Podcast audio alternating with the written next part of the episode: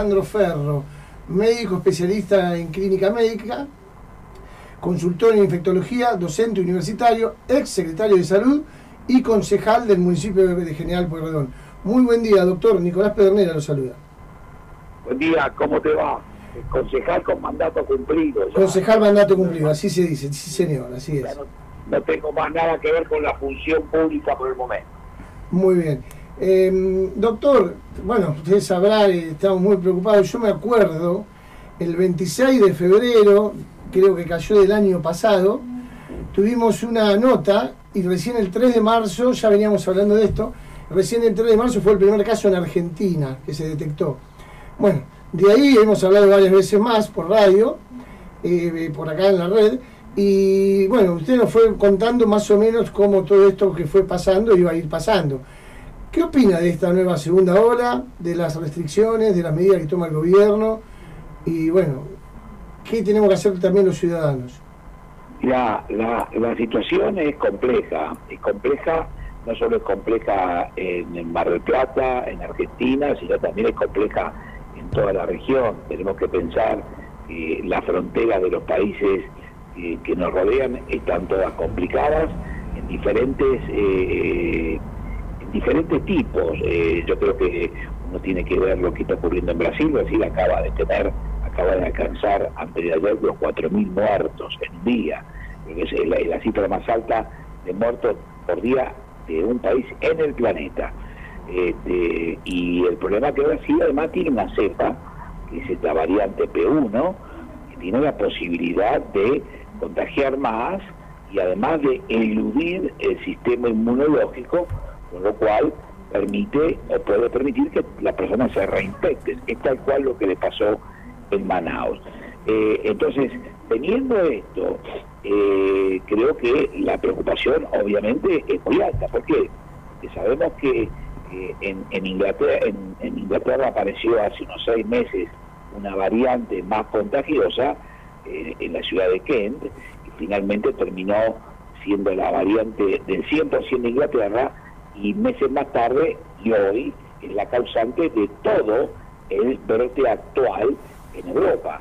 Entonces hay que tener mucho cuidado con este virus y eh, las vacunas, si bien gracias a Dios están aumentando particularmente la velocidad de vacunación de los grupos de riesgo en Argentina, me refiero a los mayores de 60 años, esta semana se ha vacunado mucha gente y ojalá y Dios quiera que eh, las autoridades puedan seguir vacunando de esta forma, la vacuna sola no alcanza. Eh, no alcanza en este momento, eh, donde todavía no hay una inmunidad de rebaño importante. Y el ejemplo de esto es Chile. Chile vacunó y y era la, estaba en la mira de todos los, o de muchos argentinos, cómo no vacunamos con la velocidad de Chile. Bueno, Chile ha vacunado muy velozmente y está en una situación muy grave. ¿Por qué? Porque no adjuntaron a la, a la vacunación las medidas de distanciamiento social. Y la medida de distanciamiento social que no se comprende bien, o perdón, lo que es más grave, no se explica bien por algún interés eh, eh, inconfesable, creo yo, eh, es que no tiene que haber personas eh, a menos de dos metros unas de otras que no sean convivientes. Y por eso la reglamentación que se ha dado por parte de la Nación, que eh, está muy bien, y la provincia, que no haya reuniones en casas de familia con, no convivientes, así sean padres o hijos, si son no convivientes, son no convivientes. Eh, no entiendo cómo permite que las personas vayan adentro de restaurantes o bares. Este, yo creo que los restaurantes y los bares hoy deberían atender a las personas afuera y las personas deberían sentarse afuera este, y, y adoptar las medidas para calentamiento de los espacios, acomodamiento de los espacios exteriores, pero siempre afuera es mucho más seguro que adentro. Seguro. Alejandro José López, ¿cómo estás? Buenos días. Hola José, buen día, ¿cómo estás? Muy bien, muy bien. Una consulta que varios oyentes me han preguntado en esto de las cepas y demás. ¿Cómo es que muta o cambia este virus y de lo que era el año pasado ahora hay otro y tiene que haber otra vacuna? ¿Nos puedes explicar un poquito cómo es esto? Sí, eh, eh, es muy importante tu pregunta. Eh, estos son virus que se llaman RNA por el tipo de composición que tienen de ácido ribonucleico, que se replican mucho y los virus, o sea, se copian mucho. Necesitan, digamos, contagiar a, muchas personas y en cada persona se van replicando, replicando, se van generando copias.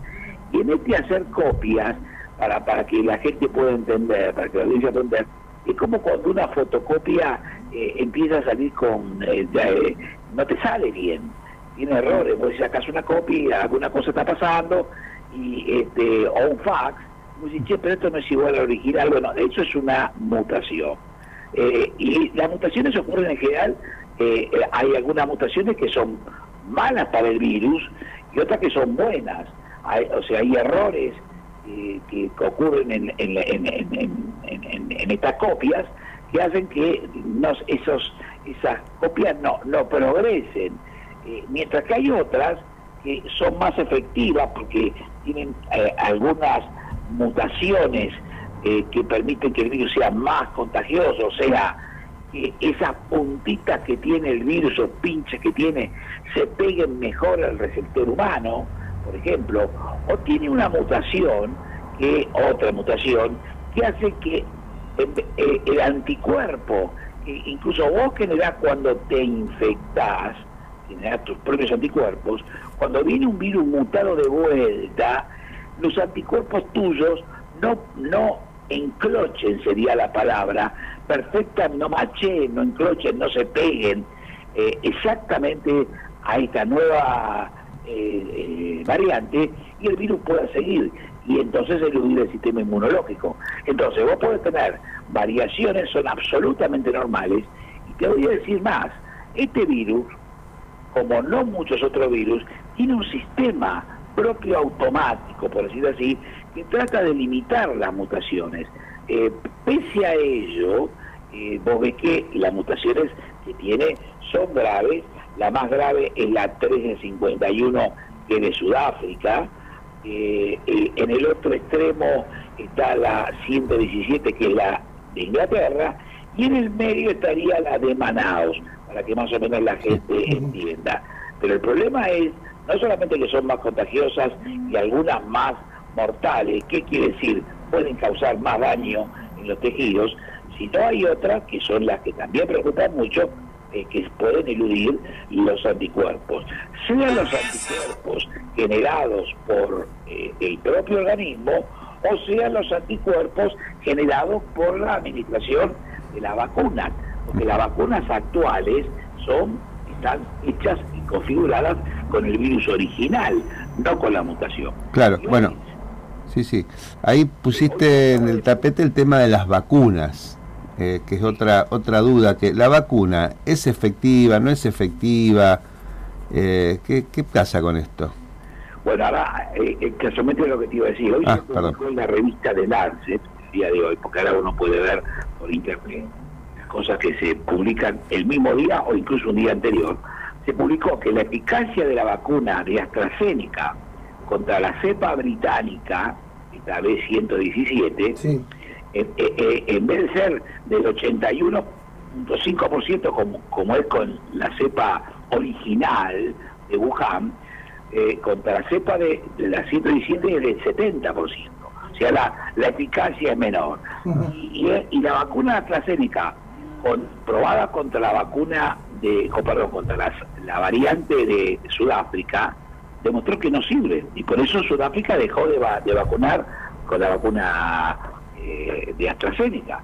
Entonces, y esto no se sabe a menos que hagas un estudio por cada una de las vacunas, porque las vacunas fueron hechas con efectividad para el virus original, ¿se entiende? Este, ahora bien, eso no quiere decir que las personas, que la vacuna no sirva para nada. Eh, eh, sirve, ¿por? Porque sirve menos, pero sirve porque la, la gran cantidad de anticuerpos que genera la vacuna son muchas, mucho más que lo que genera la infección y hacen que el efecto protectivo siga. Obviamente no en el número ideal.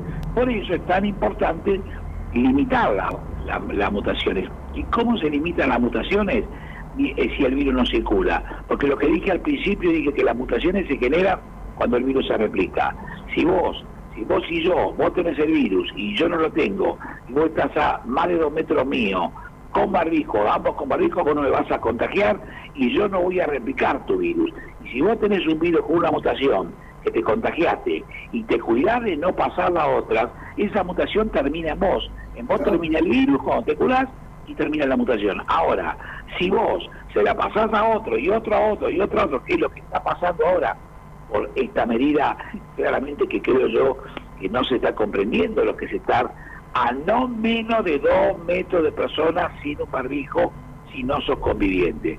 Si esto se entendiera, la vacuna andaría mucho mejor porque no tendríamos ni, ni, ni tanto virus, ni tantos casos, ni la generación de variantes. Eh, doctor, una consulta. ¿Usted qué opina con respecto a los cierres? ¿Usted cree que en este momento, debido a la segunda ola claramente que estamos viviendo, eh, habría que tomar medidas restrictivas bien duras o es de los que tiene que apela a la responsabilidad del ciudadano? Eh, eh, perdóname que te repito, te he escuchado de, a poquito, repetime el concepto un poquito más fuerte. No, decía si que está de acuerdo o cree que hay que tomar medidas restrictivas bien duras o apela a la responsabilidad del ciudadano. Eh, que yo creo que es un poco lo que lo que yo creo que es un poco la mezcla de ambas cosas. Yo creo que no está el mensaje, este mensaje que yo estoy diciendo ahora tan tonto y sencillo, eh, no está ni en la mente de muchas eh, autoridades de la transmisión de este mensaje, ni está en la mente de muchas personas. Entonces, eh, lo que eh, entonces vos podés poner como, como ahora este, las medidas que se han eh, implementado o lo que se van a implementar. Pero si vos no dejás que la gente no se reúne en las casas, lo cual me parece bien, si no sos conveniente y no podés reunirte en una casa, pero te vas a reunir, te vas a reunir a la cervecería o al restaurante o al gimnasio, donde quieras, la verdad que está complicado. Entonces, eh, algunos dicen, bueno, prestar los protocolos. Pero yo pregunto, eh, eh, si en una mesa nos sentamos eh, cuatro o cinco personas que pertenecemos a, dos o tres burbujas o hogares distintos, en primer lugar estamos sentados a, medio metro para empezar, número uno, no a dos. en segundo lugar, cuando comemos o tomamos o fumamos, nos sacamos el barbijo. Entonces, este es el tema. Y además tocamos todo lo que tocamos en forma este, común. Este, y vamos al baño y eh, tocamos todo en el baño y no hay una persona que venga al baño y después de cada persona que te limpie las manijas y, o sea hay una cantidad de cosas y lamentablemente yo entiendo el costo de esto de la economía eh, pero lo que estamos viendo en el mundo es que por no tomar las medidas adecuadamente y en su eh, este, eh, con la contundencia eh, como lo ha hecho por ejemplo Nueva Zelanda en un momento hoy no tiene más virus. Lo que estamos haciendo es un sangrado vamos tomando como la técnica lamentablemente del salame así nosotros definimos los médicos cuando una cosa en vez de resolverse de forma concreta se van cortando fetitas Ah. Finalmente terminás perdiendo todo el salame, pero este, eh, eh, porque a veces hay que tener medidas contundentes. Si se hubieran aplicado, yo entiendo que el año pasado la cuarentena no se acompañó de vacuna, porque no había, pero hoy si vos le, le, adosás a la vacuna, eh, le, le adosás una fuerte medida que no tiene que ser privativa de las libertades, vos podés hacer lo que quieras mientras no estés a menos de dos metros de otra persona. Concretamente, la actividad comercial, yo todavía estoy comprando algunas cosas que he necesitado, me parece muy segura. Te quedas afuera de la vereda, entras con barbijo, te atienden perfectamente bien, te pones alcohol en la mano. El riesgo de eso es prácticamente cero. El comercio está muy bien. Ahora, las actividades, sean las que fueren, que no le quiero poner el nombre para, para que nadie no que más conmigo de los que ya están, no permiten que vos estés distanciado eh, a menos de dos metros de otra persona, que use todo el tiempo el barbijo, que el ambiente esté ventilado adecuadamente. Para eso existe la medición del dióxido de carbono, que se presentó un proyecto en Mar del Plata hace seis meses, que eh, se, se aprobó hace unos días, pero que está durmiendo el sueño de la paz. Entonces, vos tenés que medir la calidad del aire con dióxido de carbono y saber si el aire está viciado o no. El transporte público es el caso más típico, ¿por qué? Porque sabemos que el transporte público de la actualidad no tiene ventanas, no es como el colectivo de antes que abría la ventana. Entonces, este, estas son todas cosas que eh, eh, tienen que hacer comprender que en la medida que no se tomen conjuntamente, eh, la efectividad es mucho menor. Y la efectividad es menor con el agravante que están corriendo, como vos, José, planteaste, las variantes del virus, con lo cual se pueden estropear aún más. Y todo esto eh, eh, es muy importante de comprenderlo, porque además, si vos das falsos mensajes, como por ejemplo, que la ciudad está todo bien, y no conseguís una cama, y la clínica, una de las clínicas ya puso el cartel, y, y ya hay todo un alboroto presionando para que el tema, como si esto tuviera una solución mágica, este, eh, das la sensación, particularmente al sector más dañado, que es a la gastronomía y, al espectáculo, le da la sensación de que se están tomando medidas que no hay que tomar porque está todo bien. Entonces, eso es, realmente creo que eso es perverso. Este, creo que las cosas hay que decirlas como son.